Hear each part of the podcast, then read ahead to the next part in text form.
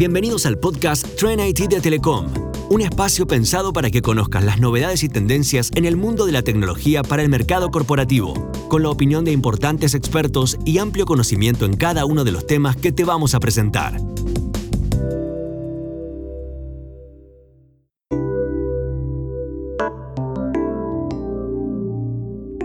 Bienvenidos a Trendit, el ciclo de entrevistas organizado por Telecom para hacer doble clic sobre los temas más relevantes en tecnología y negocios. Soy Débora Slotniski y los voy a estar acompañando a lo largo de los episodios en los que vamos a entrevistar a expertos de la industria y también de telecom.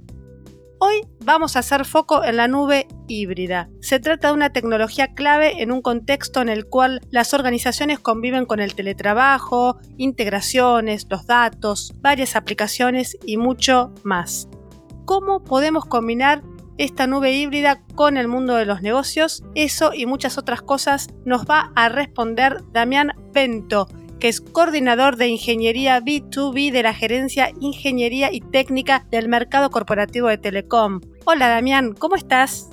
¿Qué tal, Débora? Buenas tardes. ¿Cómo estás? ¿Todo bien? Todo muy bien y con muchas ganas de preguntarte cosas para aprender sobre nube híbrida. Adelante. Por ejemplo, un tema candente es siempre el tema de la ciberseguridad. Crecen año tras año los ciberataques y las empresas quieren sentirse protegidas, quieren estar protegidas. Entonces, cuando hablamos de nube, muchas veces en las organizaciones sienten que están más seguras en el on-premise. Y si hablamos de nube híbrida y pensamos en el traspaso de cargas de trabajo entre una nube y otra, es como que la cuestión de la ciberseguridad se siente más endeble. ¿Qué puedes decirnos vos sobre este tema? Sí, te cuento, Débora, la seguridad es un tema que, que, nos preocupa y nos ocupa a todos. Lamentablemente tenemos que estar atentos a todas las aristas de nuestras soluciones. Tenemos que entender que las soluciones de seguridad estáticas y no auditadas normalmente están sujetas a intrusiones y ataques. Cuando hablamos de, soluciones híbridas sumamos puntos de seguridad a controlar y a los cuales le tenemos que prestar atención. Eh, las soluciones híbridas, si se quiere, las podemos separar en capas para poder de alguna manera tener un, panorama de qué puntos atacar. Nosotros normalmente las dividimos en tres capas súper básicas. ¿Cuáles serían esas capas? Te cuento, las tres capas las podemos nombrar como lo que sería el control de acceso a la nube, módulo IAM, lo que es la seguridad de las plataformas que nosotros hacemos el deploy en la nube, llámese código o infraestructura, y por última arista, si se quiere, lo que son las conexiones a esa nube, como el cliente ingresa a la aplicación que está ubicada en la nube, cómo esa nube se conecta con el resto de las plataformas, ya sea en modo híbrido o, on-premise, la generación de esos túneles VPN o ExpressRoute que, que se necesiten. Uno de los beneficios que se mencionan o se destacan cuando se habla de la nube híbrida es esta posibilidad de que la organización puede distribuir o balancear las cargas de trabajo de una nube a otra. Me pregunto cuán fácil o difícil es en la práctica realizar esta carga y este balanceo y distribución de las cargas de trabajo. Es correcto, es una estrategia de nube es una de las soluciones que nos permite elegir dónde ubicar nuestra carga de trabajo de acuerdo al diseño que hicimos, para que todos nuestros servicios no se vean afectados tanto a nivel de performance como con un impacto económico de la solución. Es un equilibrio que nos permite escalar on demand, por ejemplo en la nube, y si se quiere tener una solución on-premise de alguna manera un poco más custodiada o con un acceso diferente. Pero es fácil o difícil, es una consola donde la persona aprieta un botón y nada más o hay que hacer una serie de pasos complejos. A nivel de, nube híbrida tenés una consola que te permite hacer la gestión. No es sencillo, de alguna manera tenés que tener una curva de aprendizaje. No es una locura de complejidad, pero requiere una, pequeña curva de aprendizaje. En algunos casos se suele utilizar el diseño de estructura como código, el cual te permite hacer el deploy de toda tu infraestructura basado en un código. Y del lado, si se quiere en modo híbrido, eh, ya sea en tu data center o en un data center de terceros, sería un poco más tradicional, es el acceso común que vos tenés al servidor y podés directamente gestionar todas las aplicaciones desde ahí. ¿Cuánto le lleva a una persona aprender? Porque mencionaste algo de la curva de aprendizaje. ¿En cuánto tiempo una persona puede ser capaz de balancear las cargas de trabajo entre una nube y otra? Tenés capacitaciones básicas que te llevan una semana completa, ocho horas por día de, capacitación para poder entender cómo funciona la nube y cómo poder gestionarla de alguna manera eficiente. No es mucho, pero es una semanita que necesitas que tus empleados estén dedicados de alguna manera a, atender y prestar atención a todas esas configuraciones nuevas que aparecen en este mundo. Pero estamos en la era del conocimiento y hay que aprender y capacitarse a lo largo de la vida porque los conocimientos se vuelven obsoletos, así que una semana no es nada para aprender a gestionar las cargas de trabajo y a balancearlas entre una nube y otra. Ahora, estamos en un contexto turbulento, pandemia, problemas geopolíticos a nivel mundial y un montón de otras cosas. A todo esto le tenemos que sumar que los consumidores están exigentes que las organizaciones tienen que innovar más rápido, desplegar soluciones en tiempo récord y estar centradas en el consumidor mucho más que en el pasado. Entonces me pregunto si entre todas estas prioridades le cabe a una empresa colocar el tema de la migración hacia la nube híbrida o quizás sea mejor esperar un poco más hasta que el contexto esté menos turbulento? No, bueno, es necesario hacer la migración lo antes posible. El, momento siempre, como digo, fue ayer. El mercado no te espera y es súper, súper necesario poder ser dinámico y poder responder en tiempo y forma a los requerimientos del mercado, de cómo sean requeridas tus aplicaciones. En el caso que vos no llegues a poder hacer los deploy necesarios, vas a quedar fuera del negocio en el, en el cual te quieras meter o que ya estás, ¿no? Lo mismo pasa con los parches de seguridad o, update de todas las aplicaciones. Una aplicación que no es parchada y es insegura, a la larga se termina abandonando y una aplicación que no acompaña a, a, estos momentos de ser dinámica y poder seguir con, lo, con, por ejemplo, como vos lo mencionabas, con cuestiones de pandemia, queda fuera del, del scope de, de, los clientes. Bueno, Damián, no nos das opción. Las organizaciones tienen que migrar hacia la nube híbrida para mantenerse competitivas, rentables, productivas innovadoras. Ahora, ¿qué podés decirnos respecto a los costos, que es un tema tan candente en cualquier empresa? Es fundamental tener un análisis completo de, de los costos y dónde vas a ubicar cada una de, de esas pequeñas cajitas que forman tu solución o tu infraestructura. Eh, permitir el, poder entender que una cosa puede ir a una nube híbrida, puedes ponerlo en una, ubicación híbrida por cuestiones de costo o de performance, puedes ir a la nube, al cloud directamente por una, no sé, por cuestiones de escalabilidad.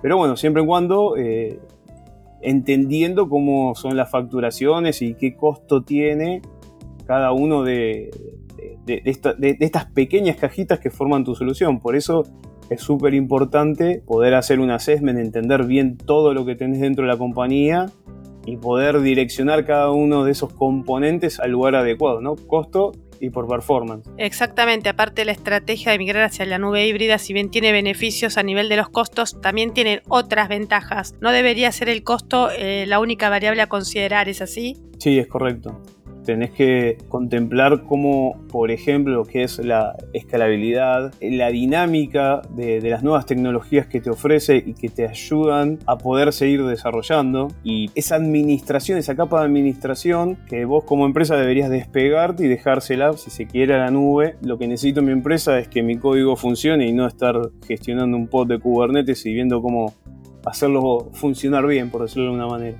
Por lo que vos estás comentando, las organizaciones deberían tener en su agenda el tema de la nube híbrida y más pensando en el tema del teletrabajo y también la oficina híbrida que se ha vuelto tan habitual en estos días. Entonces la pregunta dada esta situación es ¿cuáles son los próximos pasos que debería dar una organización teniendo en cuenta esto de la posible migración hacia la nube híbrida? Los primeros pasos que tienen que hacer toda organización es sentarse, relevar toda la infraestructura, entender los nuevos planes de negocios que tienen y qué impacto van a tener esos nuevos planes de negocios a corto y a largo plazo. Una vez con todo eso dentro de un canvas, dentro de un, lugar de trabajo, poder darle prioridades y tratar de, si uno quiere ser asistido por algún partner o alguien que lo pueda ayudar a, ubicar cada una de esas cajitas en, las posiciones necesarias, ya sea por cuestiones que respondan a nivel dinámico por la solución que uno quiere hacer, o a nivel de costos por reducciones de, de de OPEX que uno tiene en la compañía. O sea, eh, hay que ponerlo todo en el plano y ir poniendo cada uno de los de estos componentes eh, los pesos, ¿no? Por cómo moverlo. ¿Tenés algún ejemplo, caso de estudio, que pueda servir a las organizaciones para entender un poco cuáles son las ventajas o las características de esto de la nube híbrida? Sí, recuerdo el caso de movietickets.com, que es una, empresa de generadora de tickets para, para asistencia al cine, que en el momento que estaban estrenando The, Force a, Weakness, eh, los servidores de, de Movie Ticket eh, explotaron literalmente por el tráfico. Una película muy esperada, estaban todos muy ansiosos y la carga de trabajo que, recibieron no, no, fue soportada. Esto de alguna manera le hizo prender unas alertas a, a la empresa. Si bien ellos se dedican a vender tickets y no a infraestructura, tuvieron que apoyar en un partner que los asistiera en todo lo que es el análisis de, las aplicaciones que corrían, los apps que servían, o sea, las bases de datos, y cómo mover todo eso eh, a AWS, que fue el, creo que sí, fue AWS donde terminaron moviendo toda su carga de trabajo. Y a partir de ese momento pudieron tener la escalabilidad dinámica que necesitaban para los momentos que se requería un, mayor tráfico, bueno, por, por cuestiones de estreno, en este caso de películas.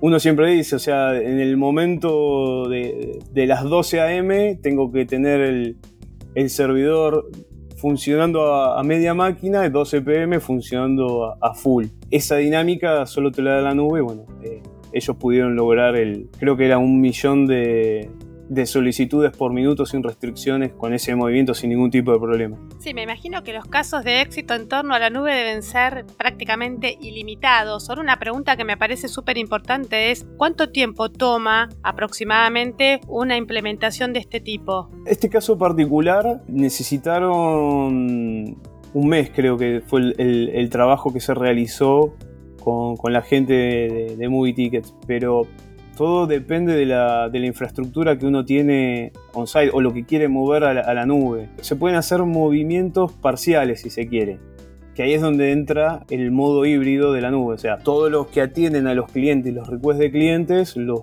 mando a la nube para que escalen, qué sé yo, todas los statics, los gráficos, lo que sea, los tiro en S3 o en algún contenedor por objetos en la nube. Y del lado de la base de datos, que por ahí es lo que lleva más tiempo mover, porque si hay que hacer un refactor, hay que reestructurar las tablas o hay que moverla y eso lleva un tiempo, por ahí es mejor dejarla donde está y solo mover esa arista que, es la que crece ante la demanda, ¿no? Claro, Damián, mencionaste un tema clave que hasta el momento no lo habíamos dicho y es que la nube híbrida no existe de forma única, una receta que se implementa hoy, mañana, pasado en todas las empresas, sino que es un trabajo muy a medida.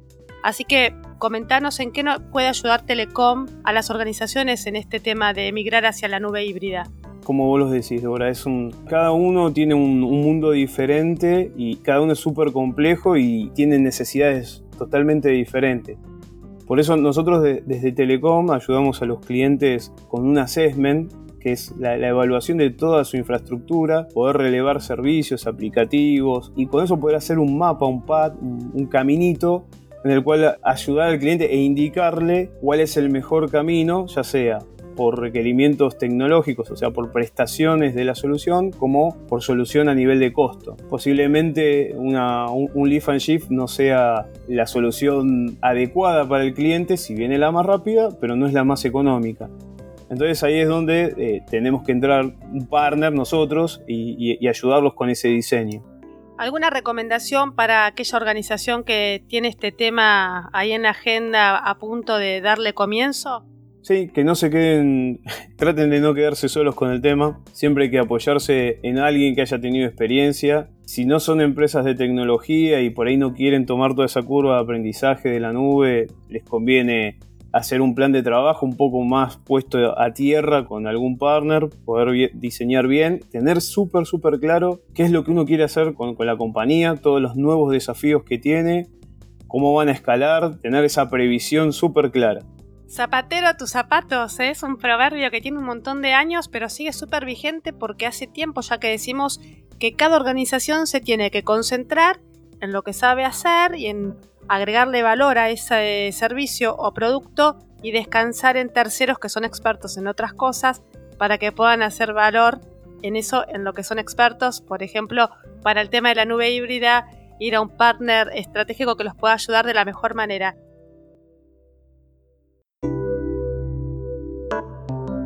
Hemos aprendido muchísimo, Damián. Gracias por toda la información que nos ha compartido y nosotros nos escuchamos en el próximo episodio de Trendit.